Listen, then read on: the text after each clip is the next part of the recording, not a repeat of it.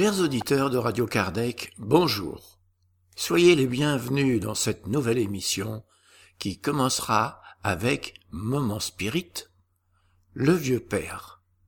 Nous vous proposerons ensuite d'écouter Morissette Ruchot nous parler de recevoir les personnes en deuil. Nous allons retrouver Ève avec Jésus chez vous, une psychographie de Chico Xavier avec l'esprit Neo Lucio, qui nous présente les sublimes leçons qu'enseignait Jésus chez Simon Pierre, et aujourd'hui, le juge réformé et le saint déçu. Nous vous proposerons ensuite une causerie du Césac avec Jan van Gansberg, les bienfaits de la prière. Et nous donnerons la parole à Jean-Pierre pour la partie qui concerne une nouvelle lecture, celle du livre de Marlène Nobré, Le passe magnétique, outil de guérison énergétique. Chers auditeurs, nous allons commencer en diffusant un texte du projet Moment Spirit, une production de la Fédération Spirit du Paraná au Brésil. Moment Spirit, c'est une collection de plus de 3800 messages d'optimisme, de joie et de motivation. Nous avons le plaisir de pouvoir participer à ce projet en enregistrant et en diffusant ce contenu en français.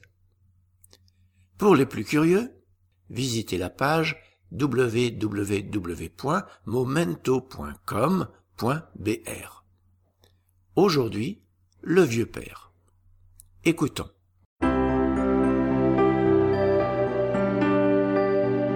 Et maintenant à l'antenne, Moment Spirit, le programme qui amène le spiritisme dans votre demeure.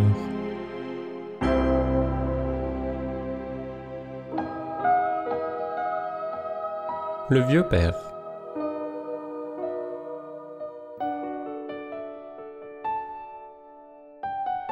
Le scénario est commun.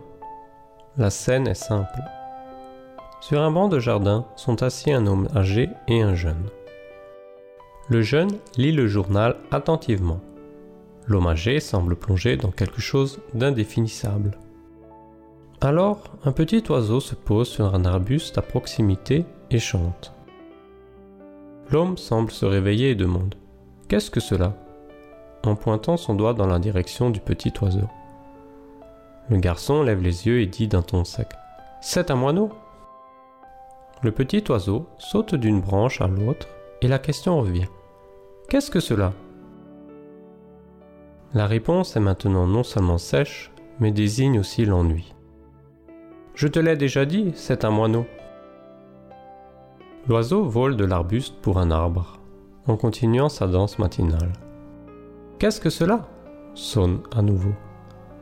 Maintenant le garçon s'énerve et crie presque. C'est un moineau L'oiseau, heureux, poursuit sa danse, prend son envol et semble disparaître.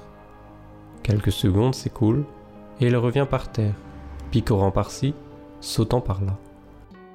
L'homme met la main à ses yeux comme pour ajuster la vision floue, et avec une curiosité naturelle demande ⁇ Qu'est-ce que cela ?⁇ Le fils répond à haute voix ⁇ C'est un moineau. J'ai déjà dit un moineau. Et il l'épelle en criant ⁇ M-O-I-N-E-A-U. Tu ne comprends pas ?⁇ L'homme se lève, monte les marches de l'escalier, entre dans la maison de façon lente et décidée. Peu de temps après, il revient avec un vieux cahier à la main. La couverture est belle, montrant qu'il était gardé avec soin, comme se garde des trésors. Il l'ouvre, cherche quelque chose, ensuite il le donne au garçon, qui était toujours inquiet et en colère. Lis, demande-t-il, et il ajoute, à haute voix. Le garçon est surpris qu'il lit lentement et avec une émotion croissante. Aujourd'hui, mon fils cadet, qui a eu trois ans il y a quelques jours, était assis avec moi dans le parc quand un moineau se posa devant nous. Mon fils me demanda vingt et une fois Qu'est-ce que cela? Et je lui répondis vingt et une fois que c'était un moineau.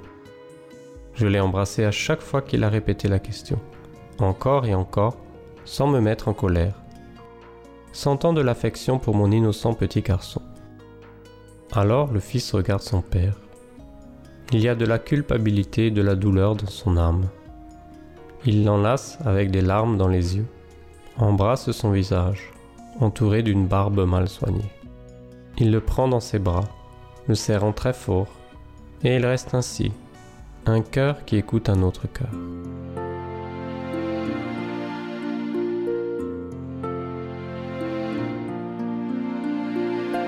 Des scènes comme celle-là se produisent tous les jours, dans des milliers de foyers, partout dans le monde. Nos anciens, bras dessus, bras dessous, avec la maladie d'Alzheimer, la démence sénile ou toute autre maladie problématique, s'informent, demandent, questionnent. La mémoire récente leur échappe. Plongés dans des fragments de souvenirs du passé, ils ne comprennent pas pourquoi ils obtiennent des cris comme réponse. Pensons à cela. Et si des larmes viennent mouiller nos yeux, n'ayons pas honte d'embrasser avec amour notre vieux père, notre mère, grand-mère, grand-père, marraine, tante, maintenant.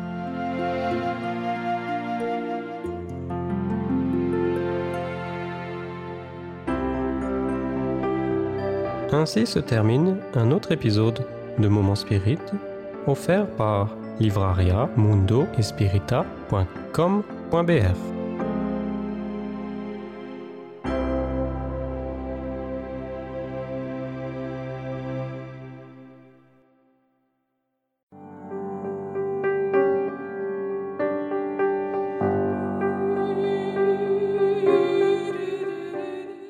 Nous allons maintenant écouter Morissette Ruchot nous parler de recevoir les personnes en deuil. Voilà, donc euh, on m'a demandé de vous parler, de vous présenter le groupe d'aide aux personnes en deuil que l'on que a sur Dunkerque depuis maintenant euh, quatre ans, je pense. Cette phrase qui est très importante, on n'allume pas une lampe pour la mettre sous le boisseau mais on la met sur le chandelier, et elle éclaire tous ceux qui sont dans la maison. Et c'est ce qu'on a essayé de faire à travers mettant en place ce groupe, c'est-à-dire que les personnes qui sont dans le deuil ont besoin de lumière, ont besoin d'espoir, et ils ont besoin d'être soulagés dans leur souffrance. Donc c'est de cette façon-là que l'association Résonance a essayé de répondre à ces personnes. Pourquoi? Parce que euh, aujourd'hui, on voit vraiment fleurir partout en France des associations à orientation parapsychologique. Elles se comptent par centaines.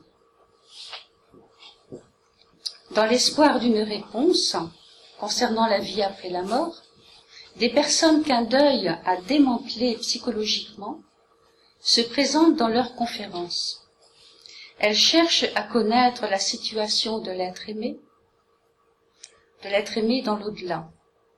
Parfois, sans vraiment y croire, elles espèrent recevoir un message, un message qui va leur donner la force de continuer encore un peu plus.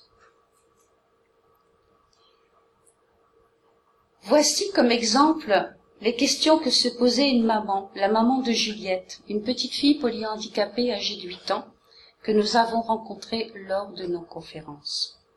A-t-elle souffert avant de mourir? Qui s'occupe d'elle là-haut? Mange-t-elle?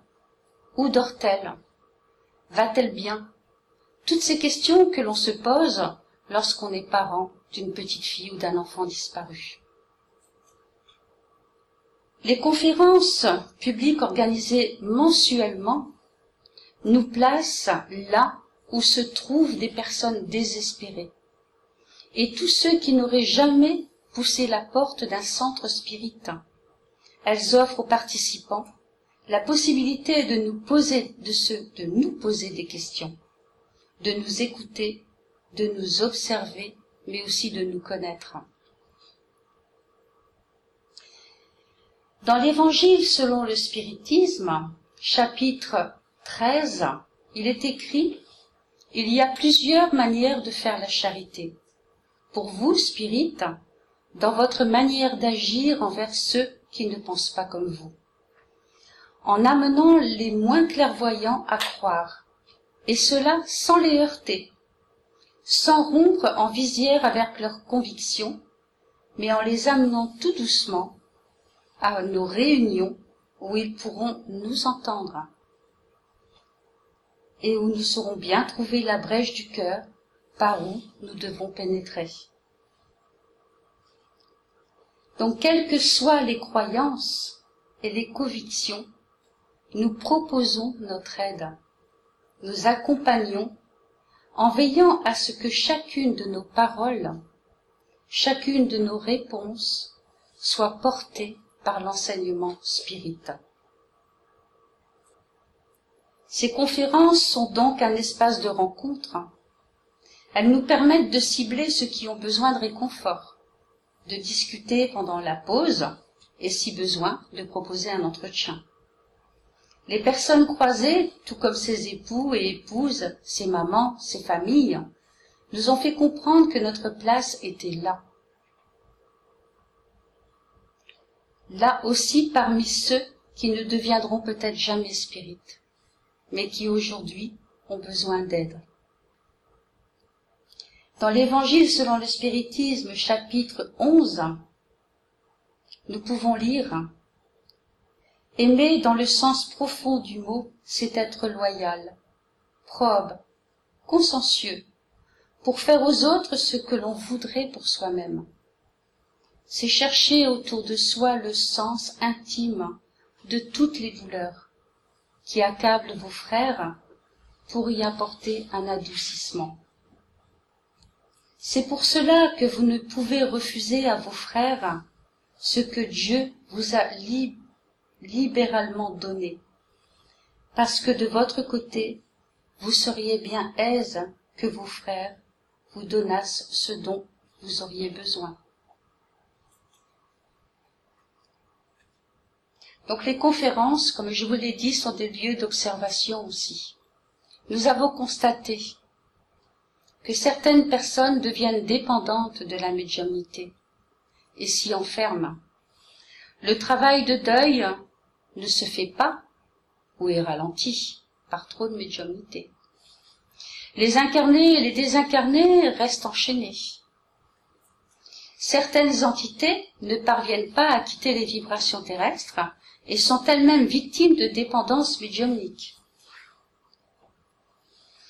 Elles se culpabilisent et ne parviennent pas à quitter leur environnement familial. L'accompagnement et le travail de deuil doivent se faire sur les deux versants de la vie. La séparation est douloureuse parfois pour les deux plans, le plan physique et le plan spirituel. L'aide sans un enseignement spirituel est incomplète. La philosophie donne un sens à l'existence. Certaines personnes perdent leur discernement. Elles errent de conférence en conférence et se font manipuler. Donc les conférences que nous faisons nous ont fait prendre d'une réalité et nous ont placés au cœur d'un réel problème. Donc que peut faire un groupe spirit et comment Jésus s'adressait surtout aux pauvres et aux déshérités, parce que ce sont eux qui ont le plus besoin de consolation. Aux aveugles dociles et de bonne foi, parce qu'ils demandent à voir, et non aux orgueilleux qui croient posséder toute la lumière et n'avoir besoin de rien. Nous avons donc proposé un espace de parole, c'est-à-dire que lorsqu'on ressentait qu'une personne avait des besoins, une personne que l'on rencontrait lors d'une conférence, on lui proposait de participer à un groupe d'aide aux personnes en deuil.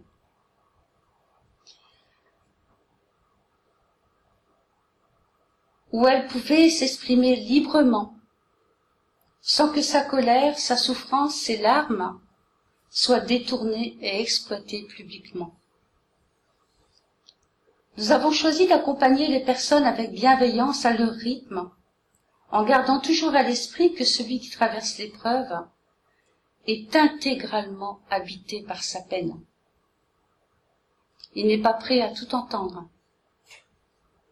Donc on ne peut pas tout dire non plus. Même si on est spirit, on doit s'adapter à la personne et beaucoup lui parler d'amour.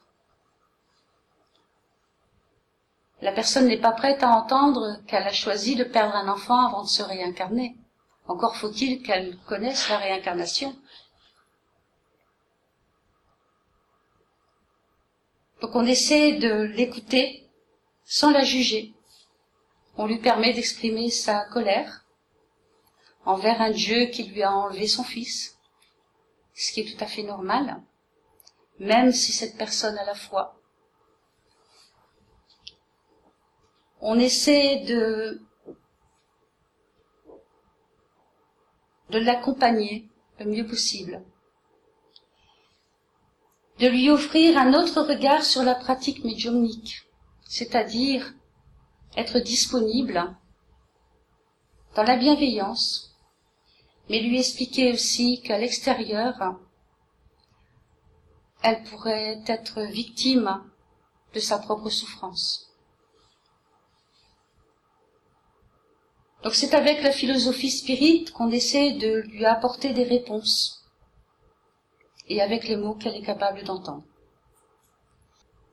Euh, donc le Christ a dit bienheureux les affligés parce qu'ils seront consolés. Mais comment se trouver heureux de souffrir si l'on ne sait pas pourquoi? Pourquoi? Ce mot peut longtemps obséder une personne. Donc les réunions mensuelles du, groupe de deuil permettent aux participants de poser toutes les questions qui leur passent par la tête, de mettre des mots sur ce qu'ils ressentent et sur leur vécu, d'échanger avec les autres personnes et de se trouver aussi avec d'autres personnes qui traversent la même épreuve.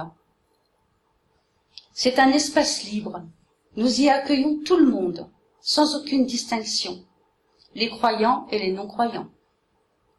Tous ont leur place.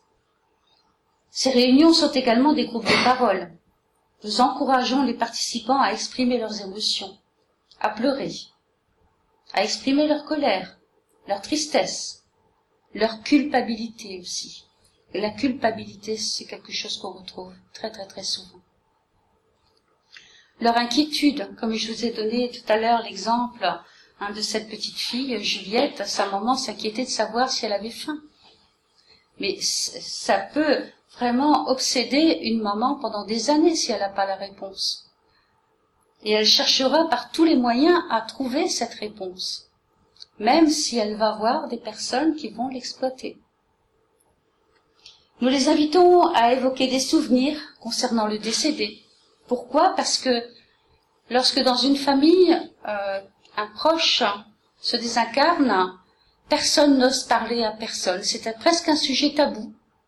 Donc là, ils peuvent parler du décédé. Ils ont le droit d'en parler. Dans la famille, tout le monde va essayer de se protéger. Parce qu'on ne veut pas faire souffrir en rappelant un souvenir qui est douloureux. Parfois, ils avouent une tentative de suicide et le désir toujours présent de vouloir rejoindre celui qui sont en train de pleurer, qui sont perdus.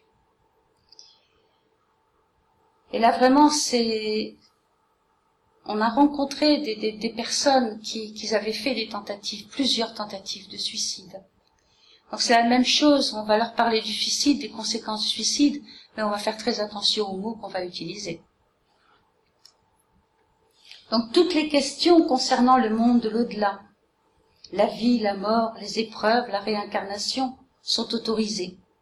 Comme je l'ai précisé, toutes nos réponses seront orientées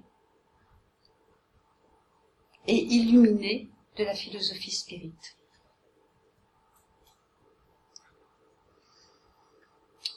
Donc notre objectif principal est d'accompagner les personnes en deuil afin qu'elles ne sollicitent plus les désincarnés.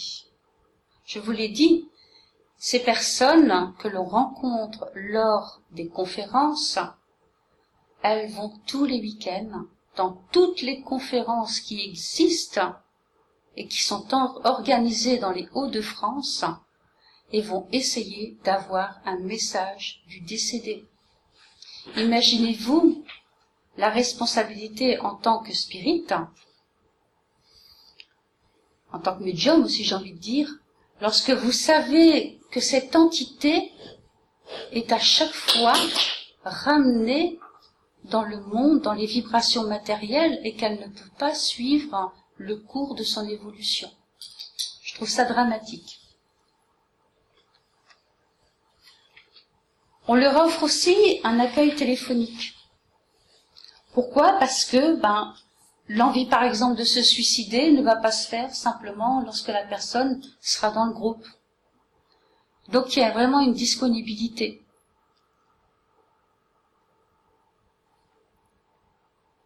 On essaie aussi de leur faire entendre qu'un défunt peut souffrir. Lorsqu'une personne est dans le deuil, elle a perdu un proche. Mais le proche, enfin celui qui s'est désincarné, vit aussi dans une souffrance. On avait eu l'exemple d'une maman qui était juste une maman, vous voyez, et qui laissait deux petits, ses deux petits enfants. Donc il a fallu rassurer cette maman aussi. Cette maman souffrait, elle n'acceptait pas son départ. Il a fallu la rassurer, il a fallu la réconforter. Donc vous voyez bien que le travail se fait avec le monde physique, mais aussi avec le monde spirituel. Ça nous permet aussi de, de, de pouvoir faire un travail sur les esprits qui sont en, en souffrance. Alors sachez aussi que toutes les informations ne vont pas être données. Par exemple, si un esprit se, se manifeste pour donner un message régulièrement, on ne transmettra pas obligatoirement le message. On, par contre, on va faire un travail avec cet esprit pour le raisonner, pour lui faire comprendre qu'il doit continuer, qu'il y a autre chose pour lui, qu'il doit évoluer. Si on ne fait pas ce travail, il peut rester dans le milieu familial pendant des années. Donc l'objectif aussi, c'est euh, de diffuser bien sûr le message spirit à qui peut l'entendre. C'est brisoler l'isolement et la solitude. Quand on est dans le deuil, on est seul. Si une famille, si des parents ont perdu un enfant, c'est souvent la maman qui a perdu son enfant. Et le papa est souvent exclu de ce deuil. C'est être authentique et amener un discours réaliste sur le monde de l'au-delà. C'est divulguer, informer. Et sachez aussi que la majeure partie des personnes que nous avons rencontrées n'auraient jamais poussé la porte d'un centre spirit. Jamais. Parce que très peu, euh, en fait, 70% d'entre elles ne connaissaient pas l'existence de cette philosophie. 20% ont peur de tomber dans une secte et 10% ne savent pas qu'il existe un centre près de chez eux où ils pourront être aidés. Donc vous voyez, c'est un petit peu ce qu'on disait ce midi. Il faut aller là où on peut se faire connaître. Il ne faut pas rester entre spirites, ça ne sert absolument à rien. Hein, donc on peut parler de, toutes sortes de salons, ben oui, il faut, il faut aller là. Parce que c'est là qu'on peut apporter quelque chose. C'est là qu'on peut transmettre un message. C'est là qu'on peut parler de la philosophie spirite. Et tous ces gens qui sont dans une souffrance, même ceux qui sont dans l'épreuve, ben, vont aller sur, dans, dans ces salons. Ils vont essayer d'aller, euh, euh, d'avoir un message, de rencontrer un médium qui a pignon sur rue, d'aller rencontrer une personne qui, qui, qui leur parlera de leur avenir, mais jamais cette personne ne va leur apporter, leur parler de la force qu'ils ont en eux de cette foi qu'il faut avoir, de cette confiance qu'il faut avoir aussi. Vous voyez Donc il faut vraiment être présent pour amener ce, ces informations. Donc en ce qui concerne le déroulement de la réunion, donc l'accueil est limité à 8 personnes. Aujourd'hui, nous sommes passés à 12 ans parce que nous sommes obligés de refuser des personnes. Le départ ne doit pas remonter à plus de cinq ans. Et il faut qu'il y ait vraiment des liens très forts. Il faut vraiment que ce soit le départ d'un proche. L'équipe, elle est constituée environ de neuf personnes, dont deux médiums. À chaque réunion, donc à chaque réunion, en fait, dans les il y aura que deux personnes qui vont superviser le groupe. C'est toujours euh, un travail en binôme hein, pour l'accueil des personnes, pour euh, les écouter. Donc le déroulement de la réunion, bien sûr, c'est une réunion euh, médiumnique. Hein. Donc dans un premier temps, nous accueillons les personnes, nous présentons l'association et la philosophie spirit. On leur dit bien qu'elles sont dans un centre spirit. Ensuite, nous expliquons ce qui nous a amené à faire ce travail et ce qu'est la médiumnité spirite, c'est-à-dire la gratuité. Nous, lisons un texte philosophique, souvent un, texte de Chico Xavier, et nous faisons une élévation de pensée à l'aide d'une musique douce. On préfère parler d'élévation de pensée parce que la prière aura une connotation trop religieuse. Et il y a parfois des athées, des athées qui sont là. Donc dans la pièce principale commencent les échanges et les réponses aux questions. Nous insistons sur la nécessité du travail de deuil et que ce travail doit se faire. Nous expliquons que la peine et le chagrin se vivent des deux côtés du voile et que la mort ne libère pas des dépendances affectives et émotionnelles. Nous expliquons qu'un esprit doit évoluer et ne peut pas toujours répondre à un appel et n'est pas toujours disponible. Que cet esprit a besoin parfois de repos, de convalescence, et que Trop le solliciter peut être douloureux pour lui. Nous parlons de la responsabilité du médium et de la famille, des méfaits d'une médiumnité payante et de ses astuces aussi. Et ça, on en rencontre vraiment beaucoup. La manipulation, elle est vraiment présente. Les médiums, quant à eux, ne vont pas travailler dans la pièce où se trouvent les personnes. Elles vont s'isoler dans une petite salle. Et là, nous allons évoquer les désincarnés. Nous les évoquons. Concernant l'évocation, Alain Kardec, dans les instructions pratiques sur les manifestations spirites, nous dit on peut évoquer tous les esprits, à quelque degré de l'échelle qu'ils appartiennent. Ceux qui ont quitté la vie depuis peu, comme ceux qui ont vécu dans des temps les plus reculés. Les hommes illustres, comme les plus obscurs, nos parents, nos amis, ceux qui nous sont indifférents. Donc le protocole est identique à nos réunions de développement ou de travail médiumnique, un temps de relaxation, un temps de prière, la demande des protections, de protection des guides, et les esprits sont évoqués. Nous faisons une prière de remerciement et prions pour les esprits souffrants. Ce qui est intéressant aussi dans ce groupe, c'est de justement de pouvoir continuer le travail une fois que les personnes ont quitté la salle. Et donc il y a un cahier qui existe avec euh, les noms des esprits et des familles qui ont besoin de prière. Ensuite, nous revenons dans la salle pour restituer les messages reçus. Si des esprits souffrants se sont présentés, nous en parlons à la famille. Pourquoi? Parce que souvent ces familles, ces personnes, ont déjà été voir des médiums avant de, se trouver chez nous. Et ce que nous avons entendu, ben, c'est qu'il s'est suicidé, mais il est très bien, il est dans la lumière. Donc qu'est-ce qui se passe? Ben, Cet esprit ne recevra pas l'aide qu'il a besoin. L'aide qu'il a besoin, c'est la prière, c'est l'élévation de pensée. Voilà. Donc si on dit aux familles, mais il est bien, il n'a pas besoin d'aide.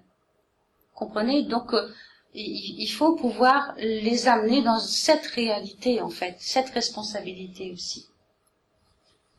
Et ensuite, on termine la réunion par une élévation de pensée avec les familles. Alors, quelle aide nous apportons? Ben, L'aide déjà sur le plan spirituel. Comme je vous l'ai dit, cela permet d'accompagner l'entité, de la déculpabiliser aussi, et de lui expliquer son état, de lui faire comprendre qu'elle ne doit pas rester dans son environnement familial, qu'elle n'est pas obligée de répondre à toutes les sollicitations. Nous pouvons la rassurer en lui disant qu'elle n'abandonne pas les siens si elle continue sa route.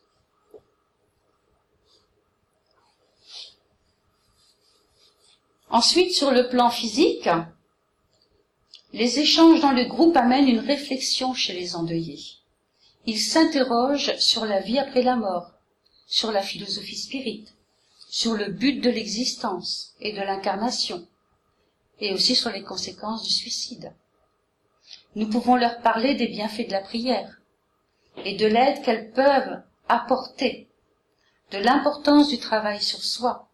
Si la personne n'est pas croyante ou se trouve dans l'impossibilité de prier, nous lui demandons si elle souhaite que le groupe prie pour elle. Nous les invitons également à participer au groupe de prière et groupe de passe magnétique. Donc, afin de transmettre leur message ou de dessiner leur autoportrait, parce que ça c'est arrivé, certains esprits se présentent la veille de la réunion. Ou alors, s'il y a une réunion, ils vont se manifester lors de la réunion. Il y a une réunion, en fait, tous les vendredis soirs chez nous. Hein, voilà. Donc, ils peuvent très bien se manifester avant que la réunion, euh, avant qu'on rencontre les parents. Le samedi. Donc c'est assez surprenant parce qu'on ne connaît pas l'esprit. En fait, l'esprit est identifié par la famille le lendemain. Ouais. ouais. Et parfois, mais ça va vraiment sur des, choses qui sont impensables, par exemple. Mais comment Donc l'esprit nous explique que, nous allons rencontrer sa famille le lendemain, mais on lui dit mais comment est-ce qu'on nous allons reconnaître ta famille? Elle va avoir un gilet rose effectivement, la personne a un gilet rose. Tu vois? Et donc, cette personne, comme j'ai dit, pourra identifier hein, euh, lorsque c'est un autoportrait, bon, c'est, pas très bien dessiné, mais vraiment, il y a, des points qui sont très marqués. Tu vois, par exemple, si une femme a des cheveux roux, ben, les cheveux de l'entité seront roux. Hein, euh. et vraiment, on a, on a des détails qui sont assez surprenants. Très, très, très surprenants. Euh, dans les messages se trouvent certains événements de son existence. Donc ça peut être son travail, ça peut être des accidents qui remontent à l'enfance, ça peut être vraiment un, tas de choses, un tas d'informations qui sont transmises et donc qui, qui, va permettre à, la, à la famille de reconnaître cet esprit. Des prénoms, des noms, prénoms et noms de famille, des surnoms, voilà, des, des, petits noms intimes comme ça, c'est assez marrant parce que des fois euh, on n'entend pas toujours très très bien et euh, effectivement, tu vois, par exemple, je vais te donner un, un, exemple qui se, c'est un surnom qui, qui est très flamand, Maskutch, tu vois, donc euh, faut déjà le deviner, tu vois, donc là, cet, cet homme rappelait à sa femme, enfin il l'appelait que de cette façon-là, tu vois, donc c'est c'est merveilleux en fait. Oui. Souvent, ils vont nous expliquer les conséquences de leur départ, hein. Euh, son travail, sa situation, son état psychologique dans le monde spirituel. Hein. Et ce qui a aussi qui est extraordinaire, c'est qu'il manifeste son amour hein, ou aussi une demande de pardon. Voilà. Souvent, les hommes n'ont pas dit suffisamment leur épouse à tel point ils les aimaient. Et donc là, euh, ben, c'est il faut oser le dire. Voilà. Tous leurs regrets aussi. Il déculpabilise et, et rassure la personne vivante. On lui demande simplement un peu de paix. Laisse-moi tranquille, j'ai besoin de me reposer, des choses comme ça. Donc ce sont vraiment pour nous des moments intenses, intenses en émotion, où se mélangent la tristesse et la joie, les rires et les larmes, parce que il y a énormément de larmes, énormément. Mais aussi des moments de pardon et de réconciliation. En ce qui concerne les questions, on accepte toutes les questions. Pourquoi? Parce que euh, se dit que le guide apportera toujours une réponse spirituelle. Et c'est à chaque fois de cette façon-là que ça se passe. Parce qu'il y a des gens qui vont venir dans un centre ou dans des réunions comme nous faisons avec euh, derrière un intérêt. Donc euh, on, on accepte les questions, le guide répond, il répond vraiment ce qu'il faut. Donc pour faire connaître l'existence de ce groupe, nous mettons bien sûr des feuilles à la conférence. Et aussi pour pouvoir mettre un cadre, nous avons créé donc des fiches. J'en suis où? Voilà.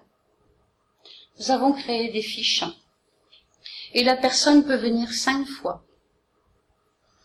Après, si cette personne veut continuer à venir, elle vient, mais on ne lui donnera plus de message.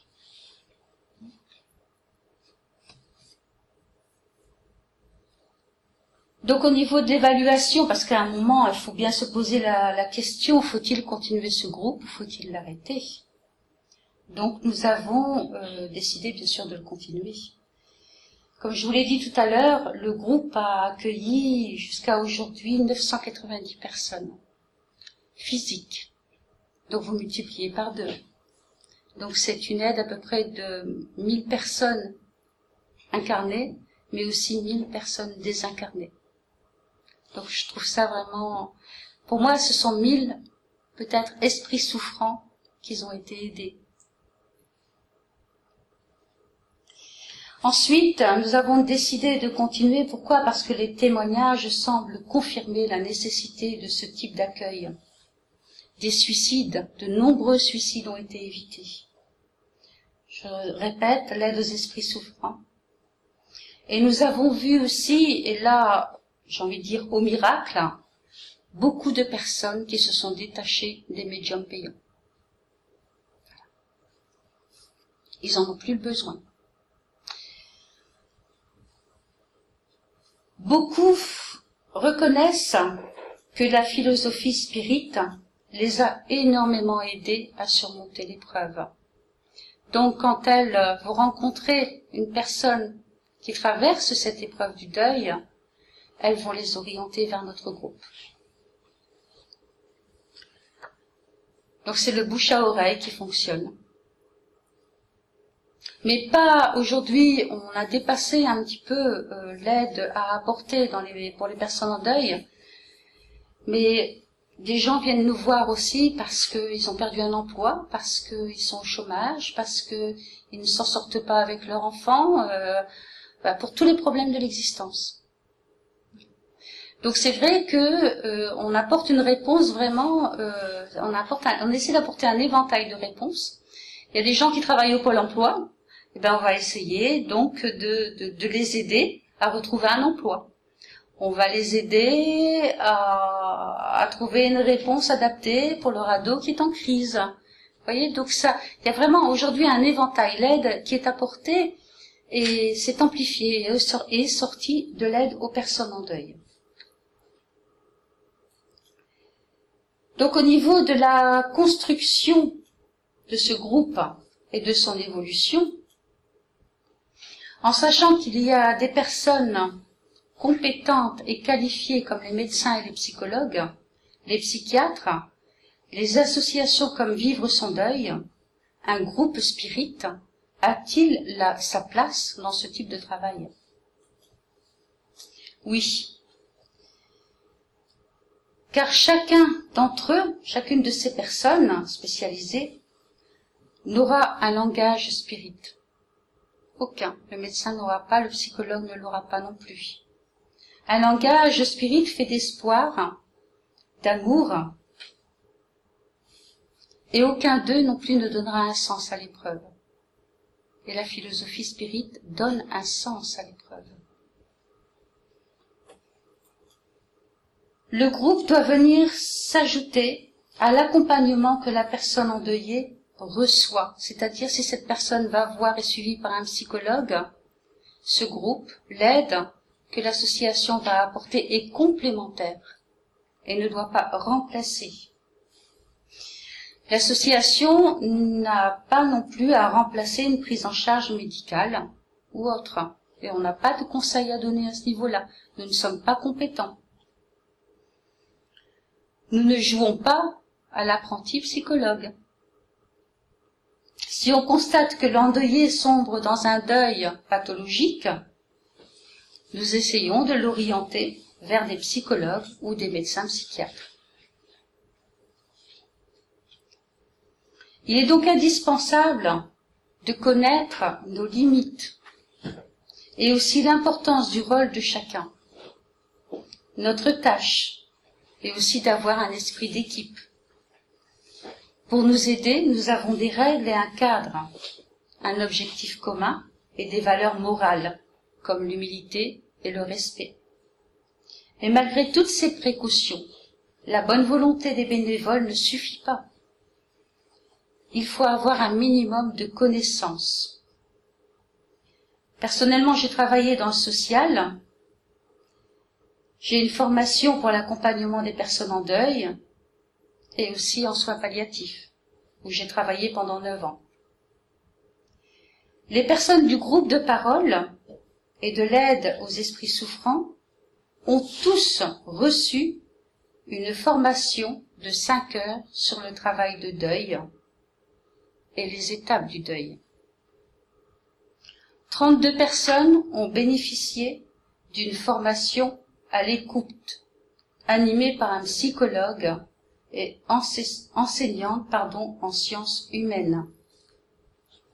Aujourd'hui, ce qu'il nous manque, c'est une formation sur le langage non verbal. Parce que lorsqu'on on est avec ces personnes qui sont en souffrance, parfois, parler est difficile. Ils vont pas trouver les mots, ou l'émotion est trop forte. Donc le corps parle et à ce moment-là, nous, on peut essayer de leur tendre une perche, on va dire, pour qu'ils puissent s'exprimer. Il faut aussi penser, c'est un travail qui est difficile, donc il faut aussi penser au soutien du groupe, du groupe qui va accueillir les endeuillés. Parce que je vous l'ai dit, il y a énormément d'émotions hein, lors de cet après-midi, donc il faut que le groupe se sente et s'est soutenu. Donc c'est encore quelque chose que nous devons mettre en place, c'est un groupe de parole pour les bénévoles. C'est très important. Bien sûr, nous devons encore améliorer et approfondir nos connaissances spirites, nous ne savons jamais assez. Il faut toujours apprendre. Nous devons encore apprendre sur la souffrance des esprits, mais ça, c'est aussi l'expérience et les messages que l'on reçoit qui vont nous faire cet apprentissage. Le monde de l'au-delà, la désincarnation, sont des thèmes qu'il faut revoir régulièrement avec le groupe. C'est important. Il faut, on ne peut pas se permettre d'oublier. Donc il y a un apprentissage constant. En ce qui concerne la pratique, nous travaillons à partir de situations concrètes et des messages que nous analysons aussi après. Il est important de toujours se remettre en question, de chercher à comment mieux faire. Chaque être vivant, incarné ou désincarné, est une personne unique. Donc pour l'avenir, peut-être que notre expérience sera partagée en proposant des conférences et des formations. Nous proposons une formation sur le deuil, le travail de deuil. Nous avons également invité des groupes spirites à participer aux réunions d'accompagnement. Comme ça, dans ces échanges, chacun va voir, chaque groupe verra en fonction de ses possibilités d'accueil aussi, hein, parce que c'est important, comment est-ce qu'il peut faire, qu'est-ce qu'il peut mettre en place s'il souhaite le mettre en place. Conclusion, dans nos centres, tous nous voulons être utiles aux autres, en appliquant les conseils que l'on trouve dans les livres spirites et en essayant de suivre l'exemple de Jésus. Pour cela, la volonté ne suffit pas. Et les projets ne doivent parfois, se voient parfois tachés de nos erreurs, dues à nos imperfections et à notre entêtement. Les guides ont conscience de cela.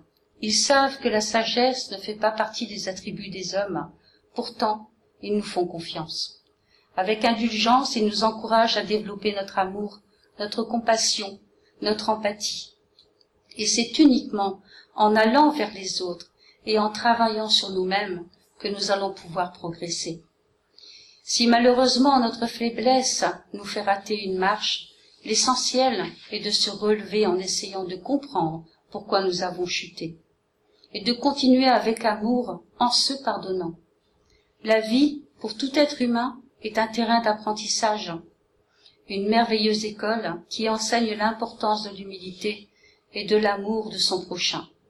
Travaillons comme le Christ l'a conseillé, non pas en maître, mais en serviteur. L'homme pénétré d'un sentiment de charité et d'amour du prochain fait le bien pour le bien, sans espoir de retour, rend le bien pour le mal, prend la défense du faible contre le fort, et sacrifie toujours son intérêt à la justice. Il trouve sa satisfaction dans les bienfaits qu'il répand, dans les services qu'il rend, dans les heureux qu'il fait, dans les larmes qu'il tarit, dans les consolations qu'il donne aux affligés. Il est bon, humain et bienveillant pour tout le monde, sans exception de race ni de croyance, parce qu'il voit des frères dans tous les hommes.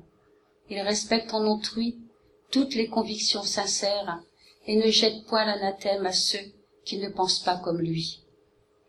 En toutes circonstances, la charité est son guide. Il se dit que celui qui porte préjudice à autrui par des paroles malveillantes, qu'il froisse la susceptibilité de quelqu'un par son orgueil et par son dédain, qu'il ne recule pas à l'idée de causer une peine, une contrariété, même légère, quand il peut l'éviter, manque au devoir de l'amour du prochain, et ne mérite pas la clémence du Seigneur. L'Évangile selon le spiritisme, Alan Kardec. La revue Spirit existe depuis 1858. Elle est aujourd'hui un organe du Conseil Spirit international. Sa réalisation est prise en charge par le mouvement Spirit francophone. Elle est éditée au format papier en couleur et haute qualité d'une part, et au format numérique d'autre part. Vous y trouverez l'illustration des principes de base du spiritisme, des dossiers qui approfondissent un thème à chaque numéro et des articles plus légers. Cette revue est un outil privilégié d'étude du spiritisme. Elle peut être prise comme support de discussion dans un centre spirit. Dans un langage clair, moderne et concret, nous essayons d'aborder les enjeux de notre société moderne et complexe, tout en restant dans le prolongement de la ligne sur tracée par Alan Kardec. Nous allons retrouver Ève avec Jésus chez vous, une psychographie de Chico Xavier avec l'esprit Neo Lucio, qui nous présente les sublimes leçons qu'enseignait Jésus chez Simon-Pierre. Aujourd'hui, le juge réformé et le saint déçu. Jésus chez vous. Chapitre 10 Le juge réformé. Le Seigneur avait recommandé dans ses enseignements de la journée de faire très attention au moment de porter un jugement. La conversation chez Pierre portait donc sur ce sujet. Il est difficile de ne pas critiquer, commentait Matthieu avec franchise, car à tout moment, un homme moyen sera amené à donner son avis dans le cadre de ses activités quotidiennes. Oui, rétorqua André avec sincérité. Il n'est pas facile d'agir avec justesse sans une analyse soigneuse des faits. Après divers propos sur le droit d'observer et de corriger, Jésus intervint très simplement. Il est certain qu'aucun homme ne pourra remplir les devoirs qui lui reviennent dans le plan divin de la vie sans veiller à respecter sur son parcours les principes de la rectitude. Il ne faut toutefois pas orienter son esprit vers les délires du sentiment pour ne pas être sa propre victime.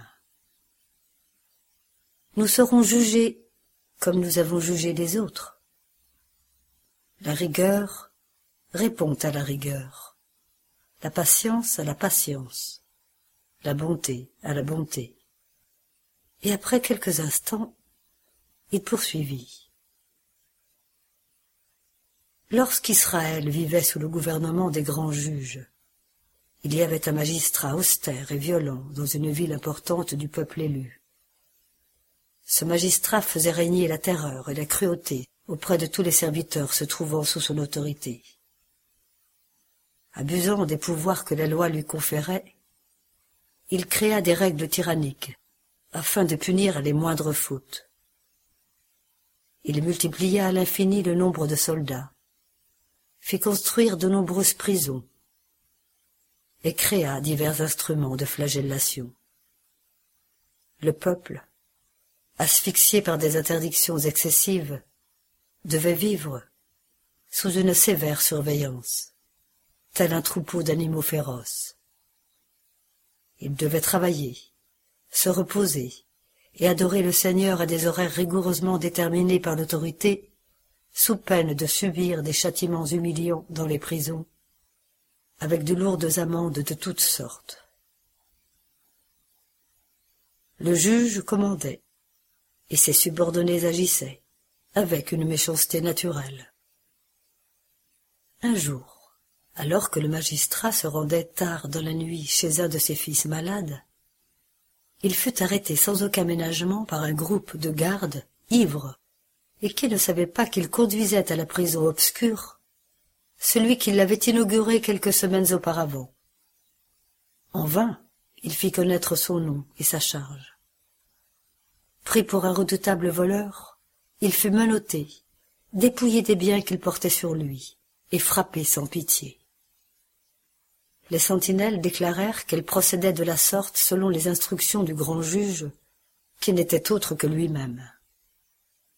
L'erreur ne fut découverte que le lendemain, alors que le malheureux homme public avait déjà subi toutes les peines que son autorité avait déterminées pour d'autres. Le législateur troublé reconnut alors qu'il était dangereux de transférer son pouvoir à des subalternes brutes et ignorants. Il comprit que la justice constructive et sanctifiante est celle qui rectifie en aidant et en instruisant, afin de préparer le royaume d'amour pour les hommes. À partir de ce jour, la ville put vivre d'une autre manière car le juge réformé, tout en continuant à exercer les fonctions qui lui revenaient de la même manière qu'il fut, apporta au tribunal, au bénéfice de tous, le cœur d'un père compréhensif et aimant. Dehors brillaient les étoiles qui se reflétaient sur les eaux sereines du grand lac. Après une longue pause, le maître conclut. Seul celui qui a appris intensément dans sa vie, par l'étude et par le service, en défendant le bien dans la sueur et les larmes, parmi les épines du renoncement et les fleurs de l'amour, sera capable d'exercer la justice au nom du Père.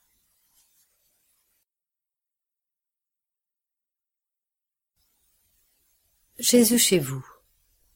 Chapitre 11 Le Saint déçu. Dans l'humble maison de Capharnaüm, la conversation s'orienta vers des sujets portant sur la dévotion. Le maître alors d'un ton significatif dans la voix, fit ce récit. Un homme pieux et vénéré se retira définitivement dans une grotte isolée en pleine forêt, sous le prétexte de servir Dieu. Il y vivait entre ses prières et ses pensées, qu'il considérait comme irrépréhensibles. Alors le peuple, croyant qu'il s'agissait d'un saint Messie, commença à le révérer avec un profond respect. Si quelqu'un avait l'intention de monter une affaire dans le monde, il allait prestement lui demander son avis. Fasciné par la considération des autres, le croyant, stagnant dans son adoration son travail, estimait qu'il devait régler le mode de vie de tous ces gens dans le but respectable de conquérir le paradis. Si un travailleur de bonne foi lui demandait son opinion sur un projet de travail commercial, il se montrait scandalisé. C'est une erreur. Ôte la soif du gain qui coule dans tes veines. C'est une ambition criminelle. Viens prier et oublie la convoitise. Si un jeune homme quelconque lui demandait son avis sur le mariage, il répondait attristé. C'est absurde. La chair est en train de soumettre ton esprit. C'est de la luxure. Viens prier et consumer ton péché. Lorsqu'un autre compagnon lui demandait conseil sur une charge élevée dans l'administration publique, il s'exclamait affligé. C'est un désastre. Écarte-toi de ta passion pour le pouvoir. C'est de la vanité et de l'orgueil. Viens prier et vaincre tes mauvaises pensées. Si une personne, habitée de bonnes intentions, lui demandait ce qu'il pensait d'une fête de la fraternité, qu'il projetait d'organiser, il répondait irrité. C'est une calamité. La joie du peuple est un dérèglement. Fuis le désordre. Viens prier et soustrais-toi de la tentation. Et ainsi, parce que le saint était revêtu d'une immense autorité auprès du peuple, toute personne le consultant s'attristait irrémédiablement et venait partager son oisiveté dans la solitude, réduisant totalement son âme à l'impuissance. Néanmoins, le temps que tout transforme fit que la mort rattrapa l'adorateur, paresseux de son corps physique. Tous ses disciples le croyaient au ciel, et lui-même pensa que de la tombe il irait directement au paradis. Mais il fut très étonné d'être conduit par la force des ténèbres vers le terrible purgatoire des assassins. En pleurs et désespéré par une si grande affliction, il ne comprenait pas les motifs qui avaient mené son esprit vers ce tourbillon effrayant et infernal. Précisons que même s'il n'était pas un meurtrier ordinaire sur la terre, là il était considéré comme un tueur de courage et d'espoir chez des centaines de frères de l'humanité. Jésus se tut, et Jean, plein d'admiration, s'exclama. Maître, jamais je n'aurais imaginé que la dévotion excessive pût mener quelqu'un à un si grand malheur. Mais le Christ, imperturbable, répondit. Implantons la croyance et la confiance parmi les hommes, sans néanmoins oublier que chaque créature doit suivre un parcours qui lui est propre. La foi sans œuvre est semblable à une lampe éteinte. N'oublions jamais qu'en décourageant les autres à faire le bien, nous commettons un grand péché envers le Seigneur Tout-Puissant et compatissant.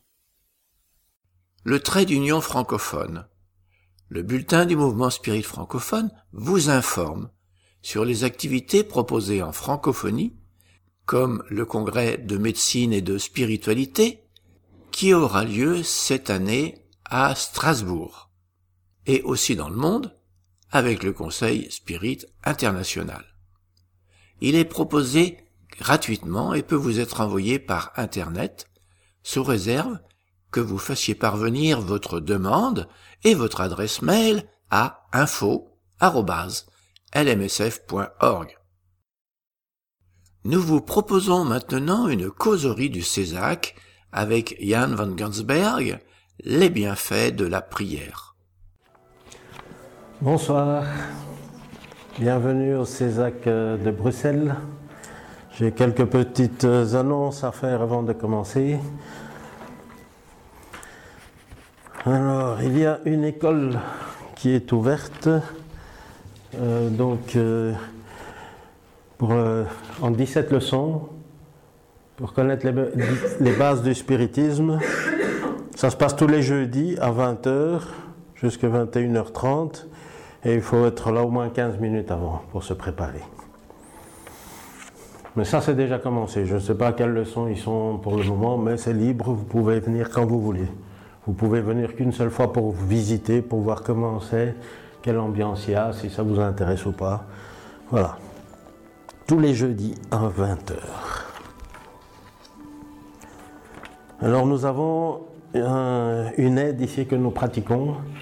On, remet des, vivres et des, euh, biens de, nécessité première que nous conservons derrière la cuisine, quelque part.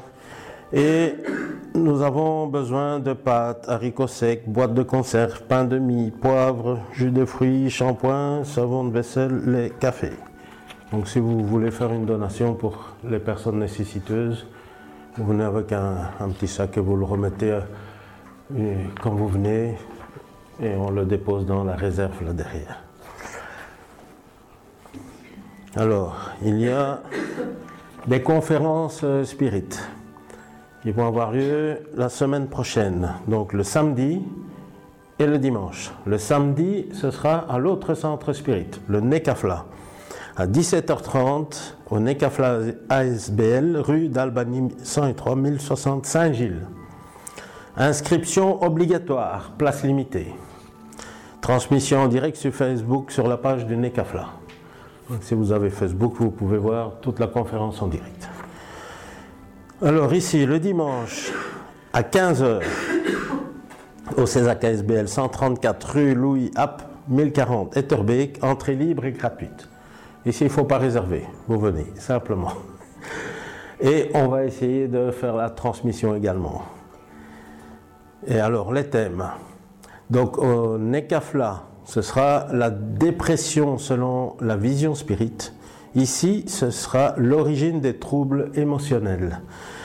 Et c'est un conférencier brésilien, Wellerson Santos, qui va parler en portugais et il sera traduit par notre frère Régis qui va le traduire euh, simultanément en, enfin alternativement en français. Voilà. Je pense que je me suis fait assez comprendre. On va commencer par une petite lecture ici de Recette de paix par l'esprit Johanna de Angelis, euh, écrit par Divaldo Pereira Franco, qui est le médium brésilien. Et ici, je suis tombé sur le 20, Renaissance du Christ. Un besoin effréné d'enrichissement engendré par la mégalomanie répond au malaise des foules jetées dans la misère des ghettos d'où monte la plaie de la délinquance qui se répand sur terre. Non pas que l'héritage du Christ se soit dilué au travers des pages de l'histoire, ni que les grands témoignages de solidarité et d'amour des martyrs de la foi manquent. L'humanité connaît la saga des argonautes du bien, qui se sacrifient pour des idéaux prouvant que le triomphe est dans la maîtrise des élans et des passions sauvages, et non dans la l'appât du gain et des valeurs douteuses. Il y a ceux qui, du haut de leur position de commandement, ne réussissent pas à se libérer des asservissements cruels et occultes dont ils sont devenus esclaves. D'autres possèdent d'immenses fortunes sans pour autant être comblés. Certains conquérants sont redoutés et respectés à la fois, mais vaincus par des maladies incurables. Alexandre le Grand de Macédoine conquit la terre. Cependant, au sommet de sa gloire, il fut terrassé par la mort, vaincu par une fièvre aiguë, alors qu'il n'avait que 33 ans. Nabucodonosor Ier de Chaldée bâtit un empire enviable, mais dut se soumettre à la folie qui l'anéantissait. Cyrus II le Grand, fondateur de l'empire perse, vainqueur d'Astiage et de Crésus, fit la conquête d'innombrables royaumes, mais il fut victime de sa propre impulsivité lors de la bataille contre les Massagettes. Attila, le 1, menaça et décima presque toute l'Europe. Toutefois, il se perdit lui-même dans la défaite qu'il subit au champ catalonique devant Essius. Alaric Ier, le Visigoth, tout comme Attila, conquit l'Orient en mettant Rome à sac. Mais il se perdit à Cosenza où il mourut. Elle est longue, la liste des vainqueurs du passé et du présent, des dominateurs et des puissants qui sont passés. Ces temps assombris par des calamités seront vite révolus. Malgré la présomption humaine et l'impiété qui domine les hommes face à l'oubli de leurs responsabilités envers eux-mêmes et leurs prochains, Jésus tient le commandement de la nef terre tout en mettant le cap vers la paix. Les faiseurs de guerre du passé sont des fantômes ridicules qui gisent à présent parmi les cendres et l'oubli. Ceux qui menacent le monde d'extermination au moyen d'armements de haute puissance meurtrière, ceux-là aussi garderont pour peu de temps leur corps provisoire. Et si d'autres encore, dotés d'idéaux matérialistes, pensent pouvoir effacer les signes de Dieu de la mémoire du monde, ils ne réussiront jamais à éteindre les étoiles qui brilleront toujours après eux. Alors que la culture, l'éthique et la civilisation semblent s'éteindre dans une nuit abyssale, comme à l'époque où Jésus est né pour révéler des chemins inexplorés, l'acte d'amour de Dieu se répète. Il renaît discrètement dans le cœur de l'homme, célébrant une union parfaite, capable de surmonter les situations difficiles du présent pour devenir une étoile de première grandeur autour de laquelle gravitent les aspirations et les idéaux de toutes les créatures.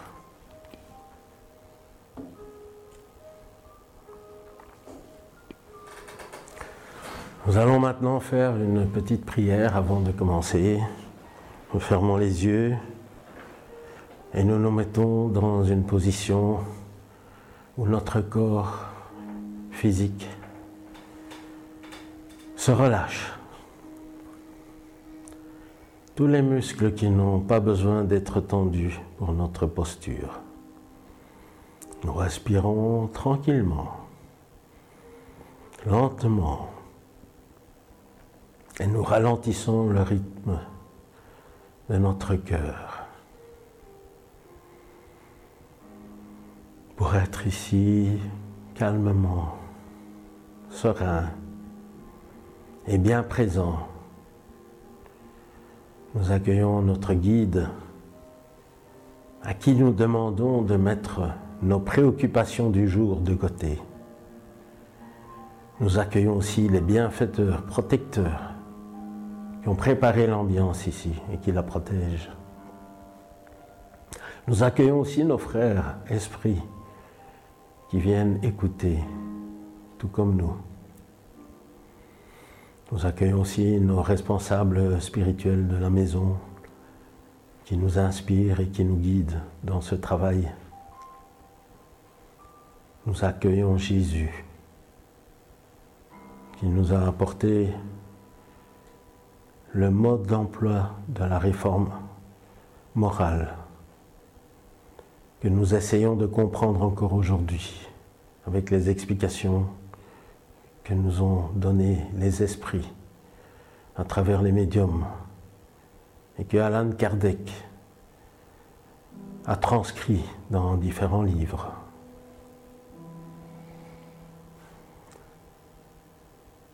Et Dieu notre Père qui a permis que nous puissions être ici aujourd'hui, à qui nous demandons qu'une colonne de lumière vienne nous guider, nous illuminer sur notre chemin et qu'elle puisse nous accompagner durant tout ce moment de partage. Grâce à Dieu.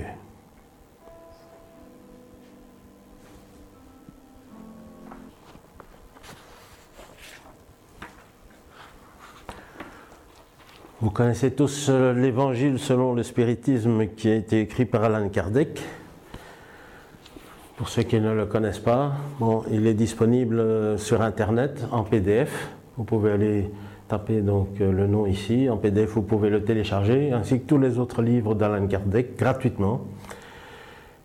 Vous pouvez l'acheter à la bibliothèque également, s'il y en a en stock. Ce n'est pas toujours le cas. Et alors, euh, voilà, ici, nous allons parler euh, des bienfaits de la prière. Donc, c'est le chapitre 28, c'est le recueil de prières spirituelles. Alors, c'est une partie, en général, c'est rare qu'on arrive à cette partie-là quand on étudie le livre, parce que c'est une partie qui est pratique en fait. Lorsqu'on arrive à cette partie-là, c'est qu'on on veut l'utiliser directement. Parce qu'il y a un tas de, prières qui sont là pour différentes euh, occasions, pour euh, différentes euh, situations.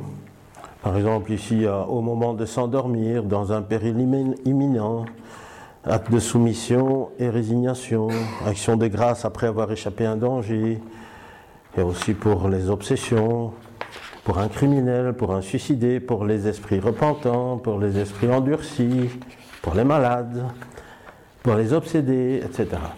Donc, si vous n'avez pas d'inspiration pour euh, faire des prières, vous allez voir là derrière, dans ce livre, le dernier chapitre. Tout est dedans, tout est bien expliqué. Alors, ce n'est pas important de le faire en lisant simplement. Il faut le faire avec le cœur, avec une bonne intention. Il faut le faire avec vraiment une envie que les personnes pour qui vous priez puissent recevoir l'aide et qu'elles puissent recevoir euh, l'amour qui correspond donc aux besoins.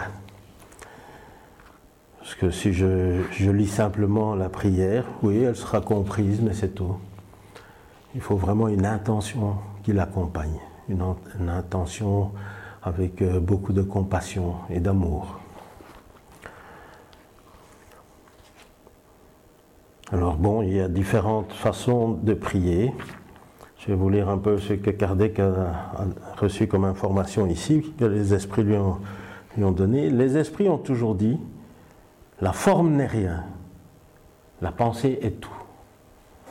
Priez chacun selon vos convictions et le mode qui vous touche le plus. Une bonne pensée vaut mieux que de nombreuses paroles où le cœur n'est pour rien. Les esprits ne prescrivent aucune formule absolue de prière. Lorsqu'ils en donnent, c'est afin de fixer les idées et surtout pour appeler l'attention sur certains principes de la doctrine spirituelle. C'est aussi dans le but de venir en aide aux personnes qui sont embarrassées pour rendre leurs idées. Car il en est qui ne croiraient pas avoir réellement prié si leurs pensées n'étaient pas formulées. Le recueil de prières contenu dans ce chapitre est un choix fait parmi celles qui ont été dictées par les esprits en différentes circonstances. Ils ont pu en dicter d'autres, et en d'autres termes appropriés, à certaines idées ou à des cas spéciaux. Mais peu importe la forme si la pensée fondamentale est la même. Le but de la prière est d'élever notre âme à Dieu. La diversité des formules ne doit établir aucune différence entre ceux qui croient en lui et encore moins entre les adeptes du spiritisme. Car Dieu les accepte toutes lorsqu'elles sont sincères. Il ne faut donc point considérer ce recueil comme un formulaire absolu, mais comme une variété parmi les instructions que donnent les esprits. C'est une application des principes de la morale évangélique développés dans ce livre. Un complément à leur dictée sur les devoirs envers Dieu et le prochain, où sont rappelés tous les principes de la doctrine. Le spiritisme reconnaît comme bonnes les prières de tous les cultes quand elles sont dites par le cœur et non par les lèvres. Il n'en impose aucune et n'en blâme aucune. Dieu est trop grand, selon lui, pour repousser la voix qu'il implore ou qui chante ses louanges, parce qu'elle le fait d'une manière plutôt que d'une autre. Quiconque lancerait l'anathème contre les prières qui ne sont pas dans son formulaire prouverait qu'il méconnaît la grandeur de Dieu. Croire que Dieu tient à une formule, c'est lui prêter la petitesse et les passions de l'humanité.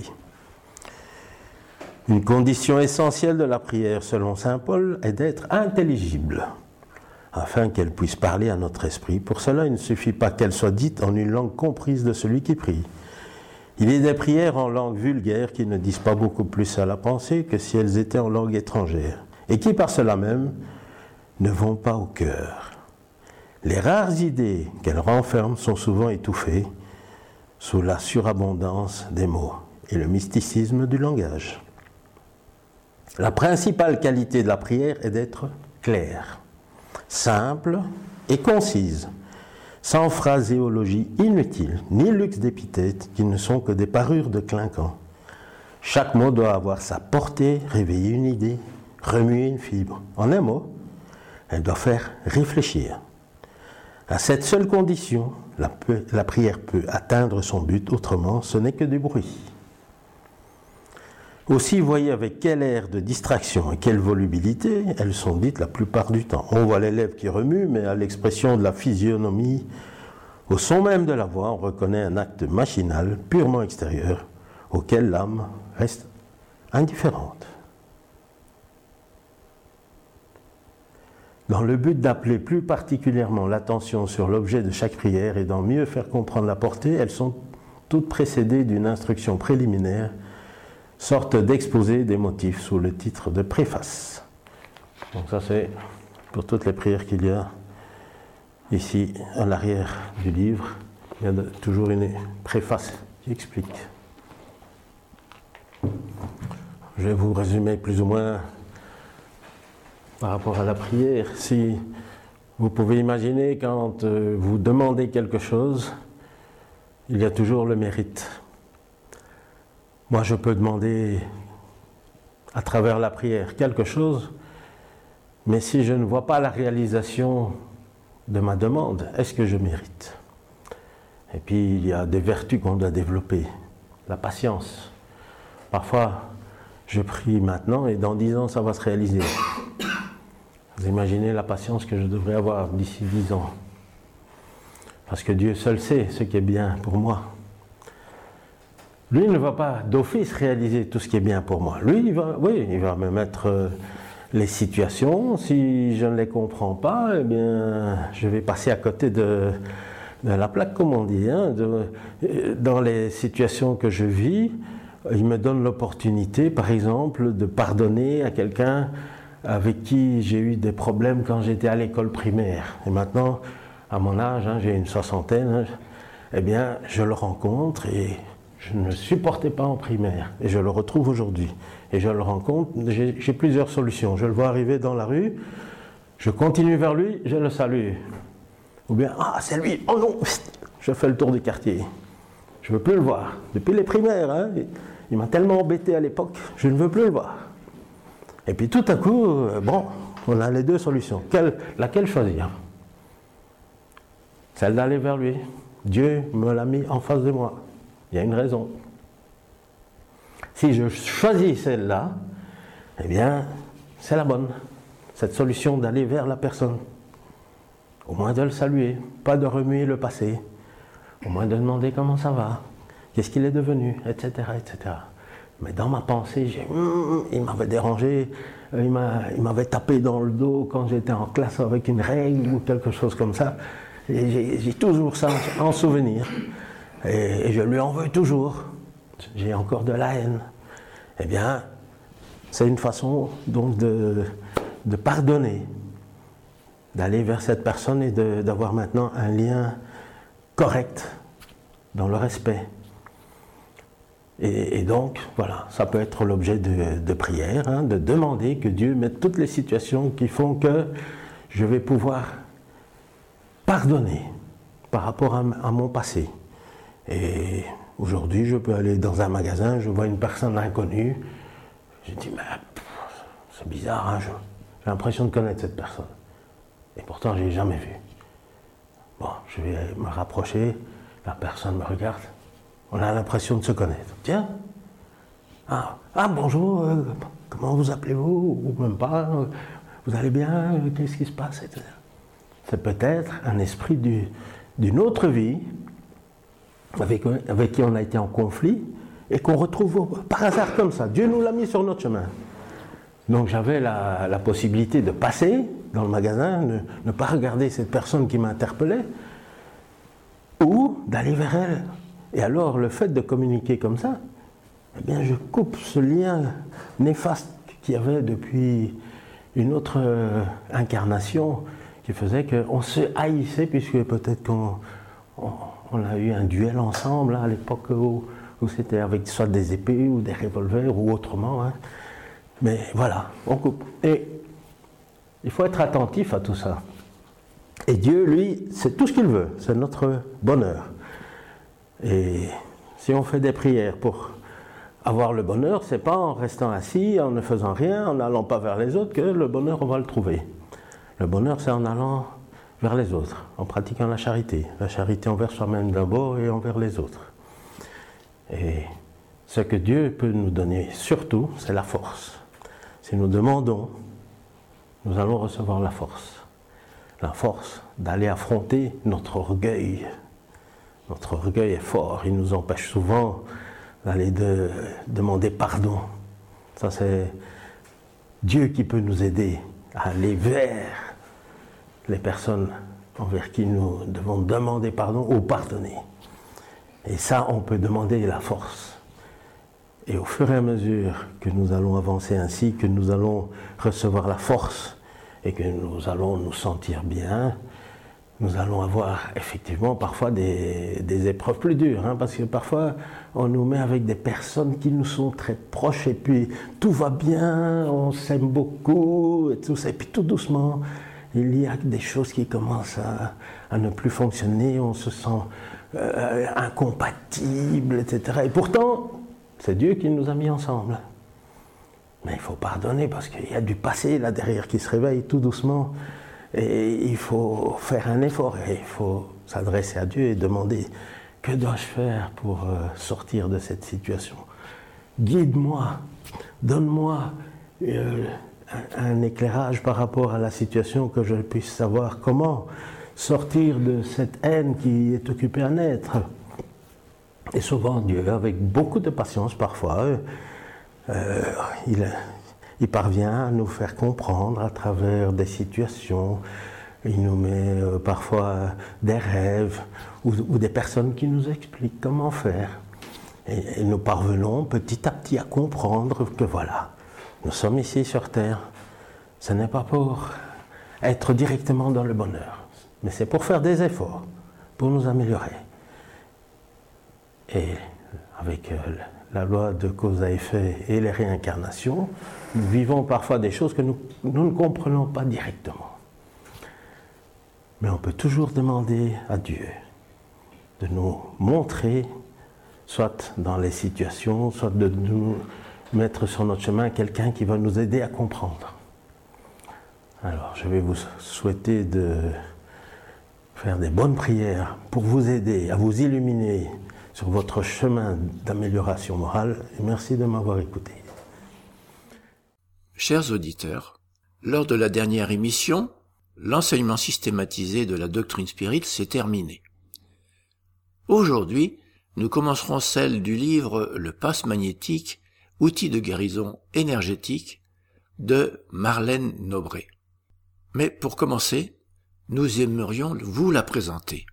Le docteur Marlène Rossi Severino Nobré est né à Severinia, dans l'état de Sao Paulo, en 1937, et s'est désincarnée le matin du 5 janvier 2015. C'était la veuve du député Freitas Nobré. Élève intelligente et insidue, elle étudia la médecine à Uberaba de 1957 à fin 1962. Puis travailla à partir de 1967 aux hôpitaux Broca et Boursicot à Paris. De retour au Brésil, en 1968, elle entra à l'Institut de prévoyance de Sao Paulo où elle travailla pendant 30 ans dans le service de prévention du cancer féminin et sera retraitée en 1994. Elle a été présidente de l'association Médico Espirita du Brésil et de l'âme internationale.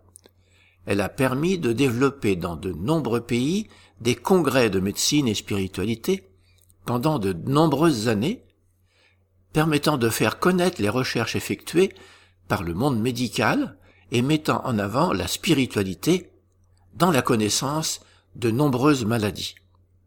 Elle était directrice en chef du journal Folia Spirita, directrice du centre d'assistance sociale, la Maison de l'Aube. Elle participait à la radio Boanova, qui se trouvait à l'intérieur, ainsi qu'à l'émission Portal de Luz, à la télévision communautaire Net TVA. Elle a fait de nombreuses conférences dans de nombreux pays. Elle a travaillé avec le médium Chico Xavier de 1959 à 1962 pour mettre sur pied le livre Leçons de sagesse. Nous avons échangé avec elle au congrès de médecine et spiritualité de Lyon en 2014, trois mois avant sa désincarnation.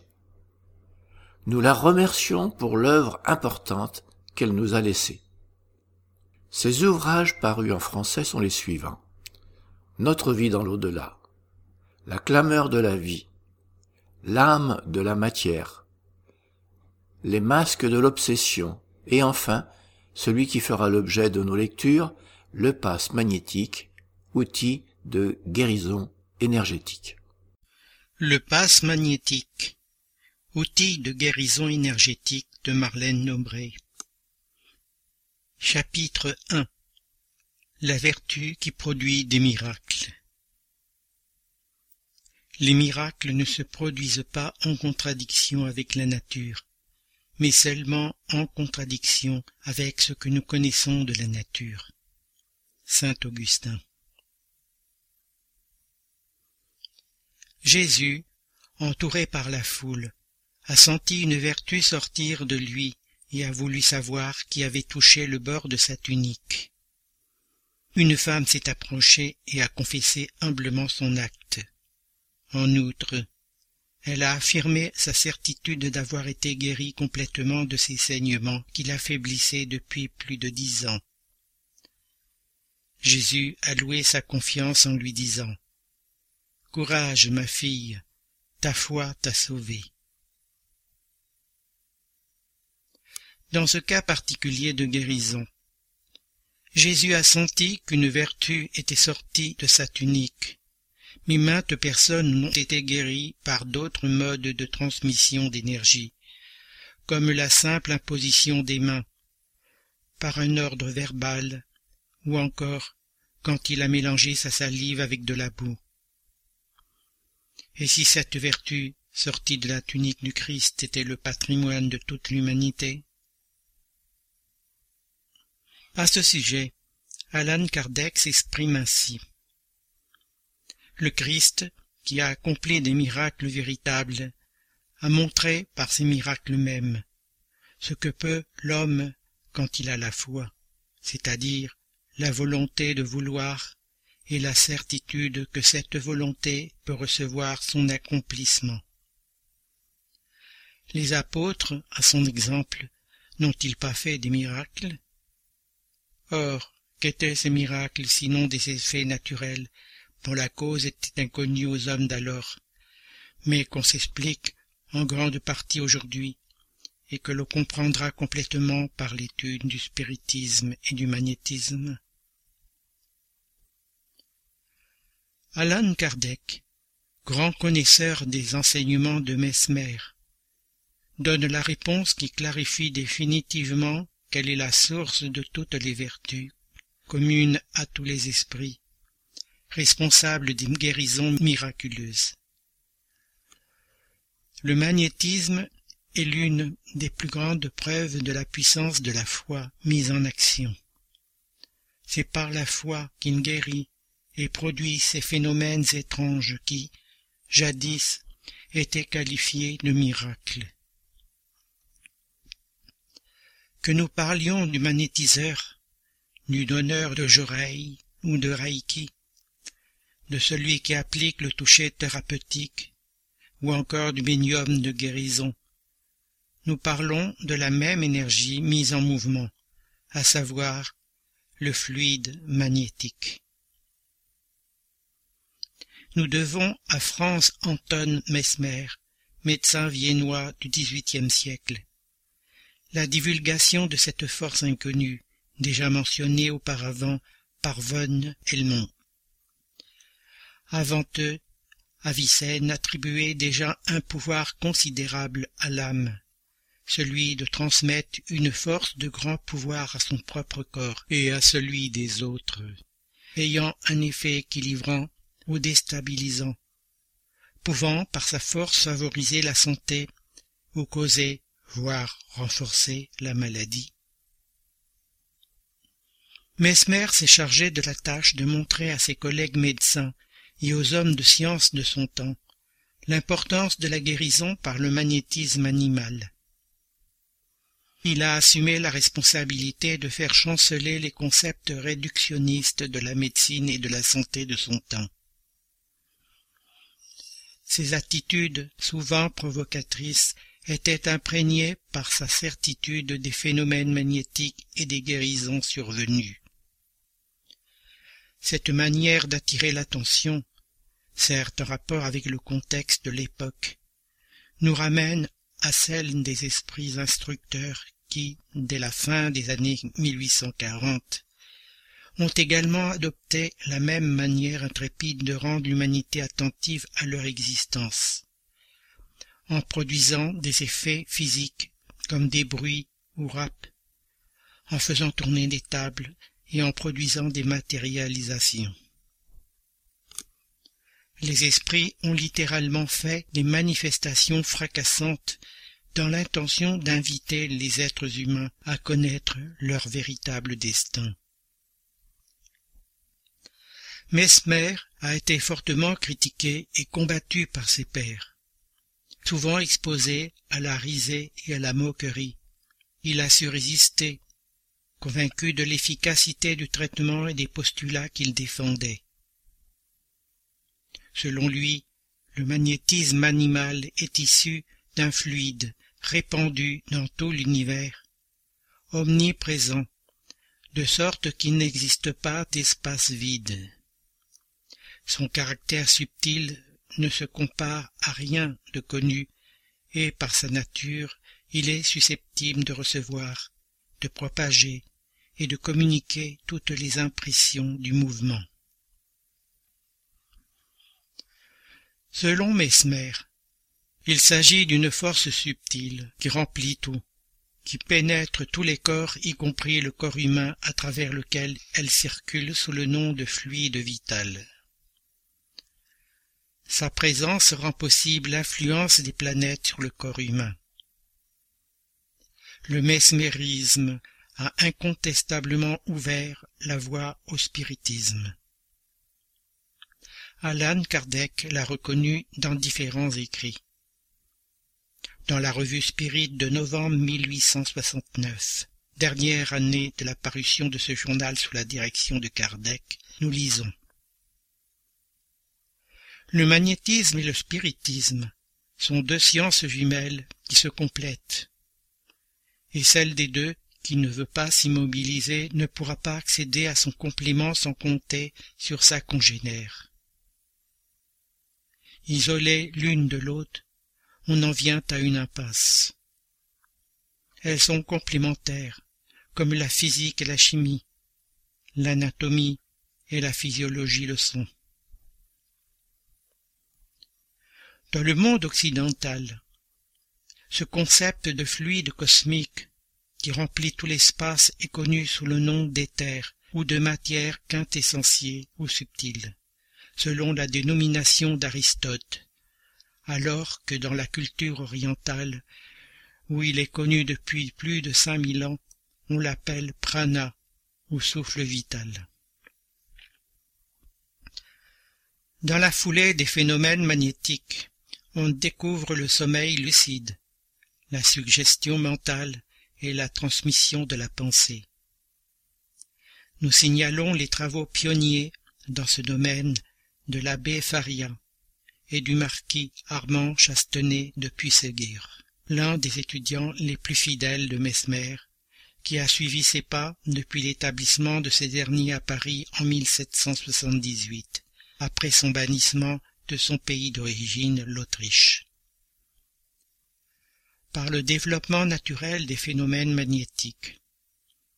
Le XVIIIe siècle a été témoin des deux cents chirurgies pratiquées par John Elliotson en Angleterre et des 2000 autres effectués par James Estale à Calcutta sur des patients dans un état de sommeil hypnotique.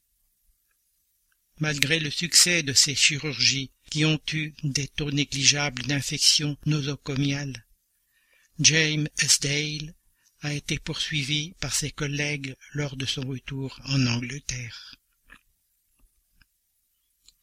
Bien que cette thématique soit passionnante à étudier, nous ne détaillerons pas dans cet ouvrage toute la contribution de ceux qui se sont consacrés au magnétisme et aux phénomènes associés, car notre objectif principal est de nous concentrer sur l'étude de la force qui sous-tend ces phénomènes et son emploi dans les passes magnétiques. Dans le cas spécifique du passe magnétique, ce qui est transmis est le fluide vital ou fluide magnétique, l'énergie non visible issue du fluide universel.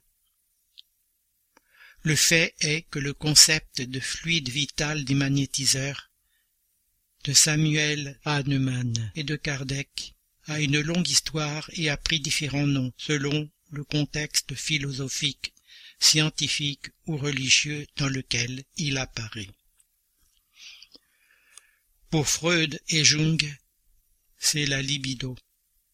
Pour William Reich, la bioénergie. Pour Henri Bergson, l'élan vital. Pour Claude Bernard, l'idée directrice. Pour William Crookes, la force psychique. Pour Hernani Andrade, le modèle organisateur biologique. Pour Rupert Sheldrake, c'est le champ morphogénétique et ainsi de suite. Merci Jean-Pierre. Chers auditeurs, l'émission se termine.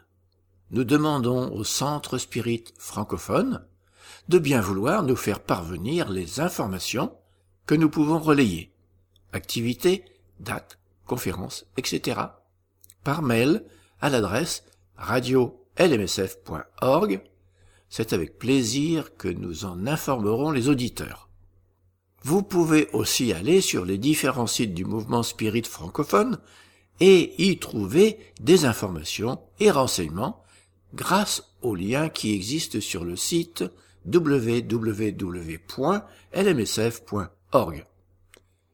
Chers auditeurs, nous sommes heureux d'avoir passé quelques instants ensemble. Nos émissions sont actualisées le 1er et le 15 de chaque mois. Donc, en attendant, nous vous disons à bientôt sur Radio Kardec.